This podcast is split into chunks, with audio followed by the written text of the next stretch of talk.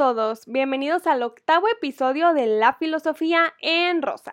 Yo soy Kimberly Barra y hoy quiero platicarles sobre un concepto que creo que les gustará a todos, pero desde un filósofo bastante antiguo, considerado un clásico en la filosofía occidental. Como no había hecho un podcast sobre este pensador, ya saben que iré dando una pequeña biografía de él a lo largo del episodio pero específicamente quiero hablar sobre un tema que él escribió y me parece que es un concepto que hasta el día de hoy nos seguimos preguntando y sobre todo intentamos ponerlo en práctica. Hablo de la felicidad, que de repente leo cada cosa en Internet que según eso dijo Aristóteles, pero me gustaría exponer la interpretación que yo le he dado a sus lecturas.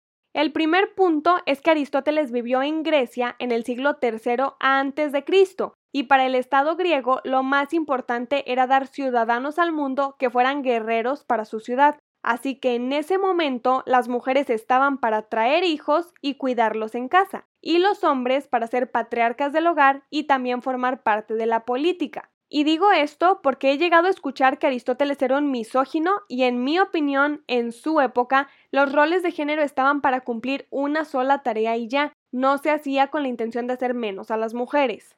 Quedando claro este primer punto, llega el segundo, que es más bien una pregunta. ¿Qué tanto estaba mezclada la política con las formas de actuar, con las costumbres sociales, o sea, con la ética? Para Aristóteles, la felicidad radicaba en esto. Y antes de escuchar qué era la felicidad para Aristóteles, me parece importante que si están escuchando esto ya sepan qué es la felicidad para ustedes, porque no tiene caso que se estén preguntando lo que alguien más pensó si no saben qué piensan ustedes mismos. No sé si todos estamos de acuerdo o la mayoría en que la alegría no es permanente, es efímera, dura poco. Y porque dura poco y va y viene es que nos damos cuenta de su existencia, porque no está con nosotros todo el día, todos los días. Y si de plano creen que la gente puede estar alegre todo el tiempo, desde ahorita aviso que estarán en desacuerdo conmigo en casi todo este episodio.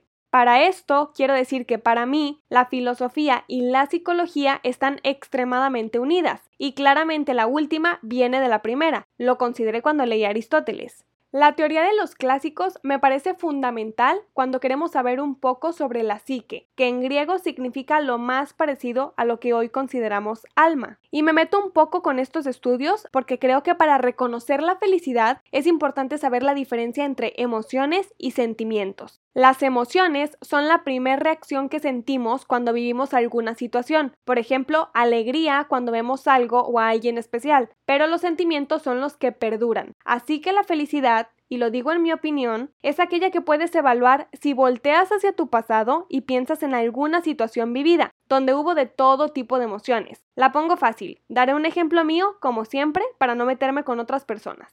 Ya he dicho que empecé a vivir sola desde que tengo 16 años. Estuve bailando ballet un tiempo y fueron meses con muchas emociones. Demasiada alegría por bailar, pero mucho miedo por vivir en un país sola y muchísima tristeza por no estar con mi familia. Pero si pongo en una balanza los sentimientos que el día de hoy perduraron en esa época, pues realmente sí fui más feliz que infeliz. ¿Me explico?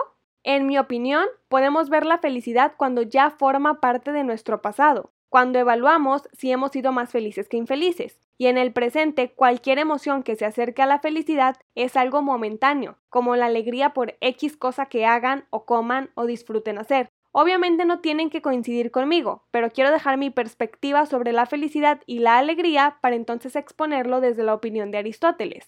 Bien, Aristóteles creía que la felicidad debía ser ese último fin o esa última meta a la que una persona debía aspirar a lo largo de su vida. Así que una persona podría decir si tuvo una vida feliz hasta su último momento, cuando terminó de cumplir sus metas. ¿Recuerdan a Platón? Él fue maestro de Aristóteles desde que éste tenía 17 años. Fueron compañeros durante dos décadas. Aristóteles abandonó la academia y fundó su propia escuela llamada Liceo, donde fue maestro de Alejandro Magno, uno de los emperadores más grandes de la historia. Aristóteles y Platón pensaron muy distinto en muchas cosas. Si recuerdan el episodio del mundo sensible y el inteligible, ahí dije que Platón había sido dualista. Él creía que mente y cuerpo estaban separados, pero Aristóteles se convirtió en el padre de la lógica. Así es, matemáticas en la filosofía. y él era un filósofo realista, así que creía que cuando el cuerpo moría, el alma moría junto con él, y todas las cosas debían realizarse con virtud mientras hubiera vida. ¿Y qué era vivir con virtud? Aristóteles estableció cómo llegar a la felicidad. Simplemente tenías que desear el bien, pero también buscar hacerlo tanto para ti como para el resto de ciudadanos de tu polis, más o menos como usar una mascarilla o cubrebocas o como sea que le digan en su contexto en medio de este 2020. Te lo tienes que poner para protegerte a ti y también para proteger al resto de las personas, pensando que aquellas se protegen a sí mismas y te protegen a ti. Era hacer eso, pero en todas las acciones que realizaras en la vida tanto privada como pública. Cuando tú tienes una idea de lo que es el bien, podrás intentar hacerlo en todas tus actividades y cada vez estarás más cerca de la felicidad. Porque recuerden que en esta teoría la felicidad estaba al final de lograr una vida así de virtuosa. Piensen en un bien. Ese bien pongámoslo como supremo, arriba de todo. Para Aristóteles debiéramos practicarlo individualmente, o sea, estar bien con nosotros mismos y tener un equilibrio en nuestra vida. Y esperen, eso del equilibrio, que me parece una teoría buenísima, la expondré en un momentito más. Cuando practicamos un bien solamente para nosotros, únicamente para nuestra persona, estamos haciendo ética. Y cuando ese bien incluye a todos y es en beneficio de una sociedad, puede ser la familia, un círculo pequeño de amistades, la ciudad en la que viven y eventualmente en todo el mundo, haré hincapié otra vez en cuidar a todo el mundo, así que tápense nariz y boca si salen a la calle o conviven con otros. Pues cuando hacemos actividades buenas en la sociedad estamos participando de la política, que créanme que para Aristóteles la política no era la cochinada que vivimos en el tercer mundo ni de cerquita.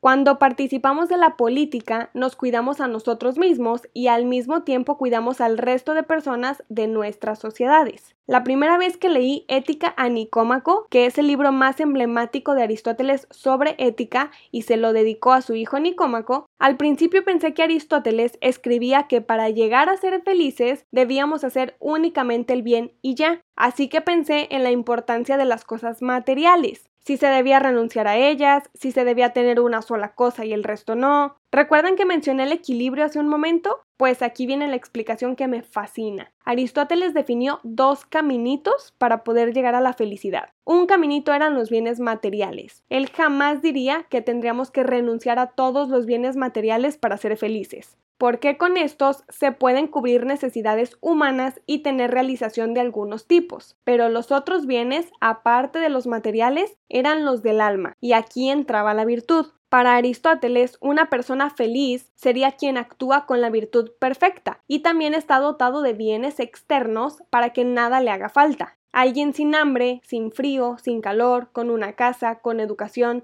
Alguien que pueda vivir con tranquilidad en ese sentido podría más fácilmente llegar a ser feliz, eso sí, actuando bien en lo político y lo ético a lo largo de su vida no significa que quien no tuviera bienes materiales sería infeliz o que alguien lleno de cosas materiales sería extremadamente feliz. Claro que no, solo alguien que pudiera renunciar a los placeres y seguir actuando mediante un bien podría ser alguien feliz. Pero claramente no sufrir necesidades apoya la tranquilidad humana desde siempre. Y para reconocer cómo tener suficiente de una cosa y de la otra está el equilibrio, que la primera vez no entendí muy bien y tuve que releer este libro mencionado unas cuantas veces más. Quiero diferenciar el equilibrio de la justa medida, porque aquí fue mi error la primera vez que leí a Aristóteles. El equilibrio para mí era la misma cantidad de X cosas para lograr, por así decirlo, estática en una balanza. ¿Vamos bien?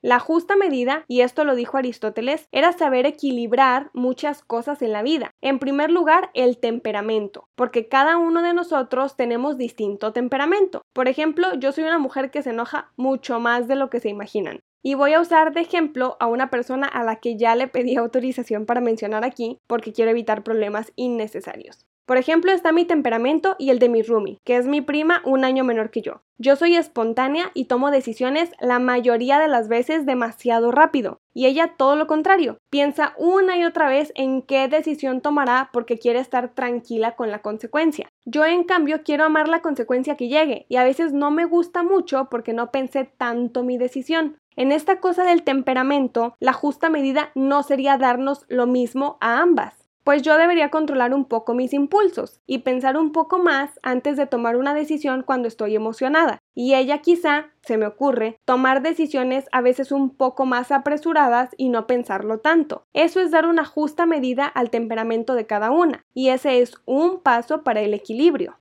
Aquí viene otro paso, las situaciones. No siempre se dan las mismas situaciones y claro que influye muchísimo el temperamento de cada persona. Por ejemplo, una vez arrollé a un motociclista y la persona quebró el cristal con su cuerpo y nos cayó encima a mi roomie y a mí adentro del coche. Obviamente mi primera reacción fue creer que lo había matado. Y antes de que me juzguen, el tipo iba jugando por arriba de la acera y se me atravesó con su semáforo en rojo. La situación claramente no ameritaba que actuáramos tranquilas. Yo me asusté mucho y mi roomie, con un temperamento un poco más tranquilo, me ayudó a controlar la situación.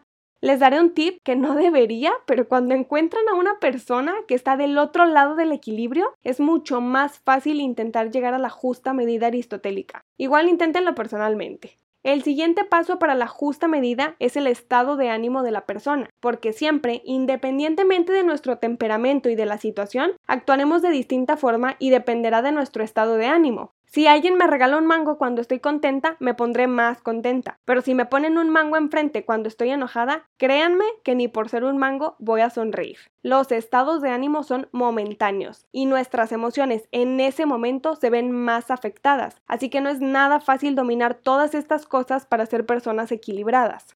Con esos pasos y sabiendo lo que es bueno en sí y claro, queriendo hacerlo, teniendo la voluntad de actuar de esa manera, podremos vivir una vida intentando tener equilibrio para llegar a la felicidad.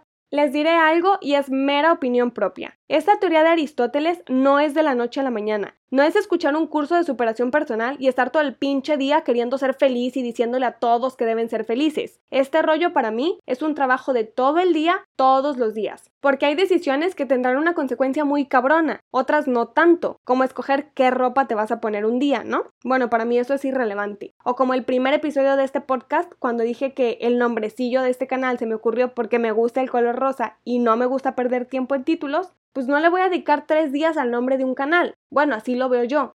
Hay decisiones que necesitan muchísima concentración porque la consecuencia será únicamente mía y quiero amarla. Y hay otras cosas con menos importancia para mí en donde cada quien, con distintos temperamentos, personalidades, estados de ánimo y por supuesto en diferentes situaciones, nos costará llegar a un equilibrio. No creo que exista una sola persona que así haya trabajado un día en esto o 40 años, llegue a ser equilibrado y viva en la justa medida aristotélica actuando siempre bien ética y políticamente y entonces sea feliz. Realmente no lo veo así. Yo creo que es una cuestión de trabajar día a día en intentar equilibrar todos los pasos anteriores y al final de una semana evaluarnos. Luego, al final del mes, ver qué tan mierda fuimos o qué tan exitosos nos sentimos con nosotros mismos. Al final del año igual y supongo que así llegará al final de la vida. No lo sé, me gusta pensar que cada día puede ser mi último día y eso me ayuda a ser menos infeliz. Trato de equilibrar mis asuntos, trato de pensar en un bien supremo, trato de no hacer mierda a otros y trato de equilibrar mi vida un día a la vez. Me cuesta mucho, pero me gusta este trabajo filosófico. Si no lo habían considerado así desde la teoría de Aristóteles y les parece interesante, pues podrían intentarlo un día.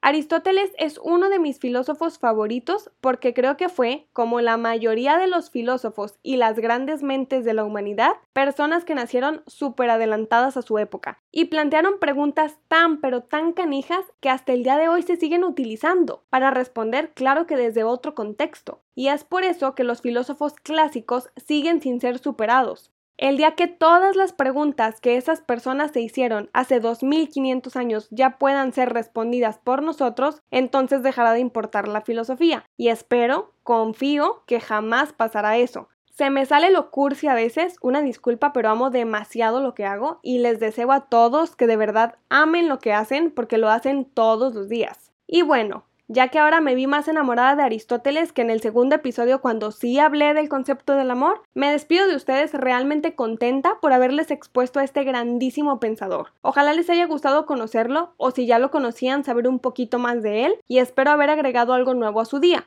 Ojalá les haya gustado este episodio casi tanto como a mí. Muchísimas gracias por escucharme, por sus comentarios en Instagram y por apoyar mi proyecto.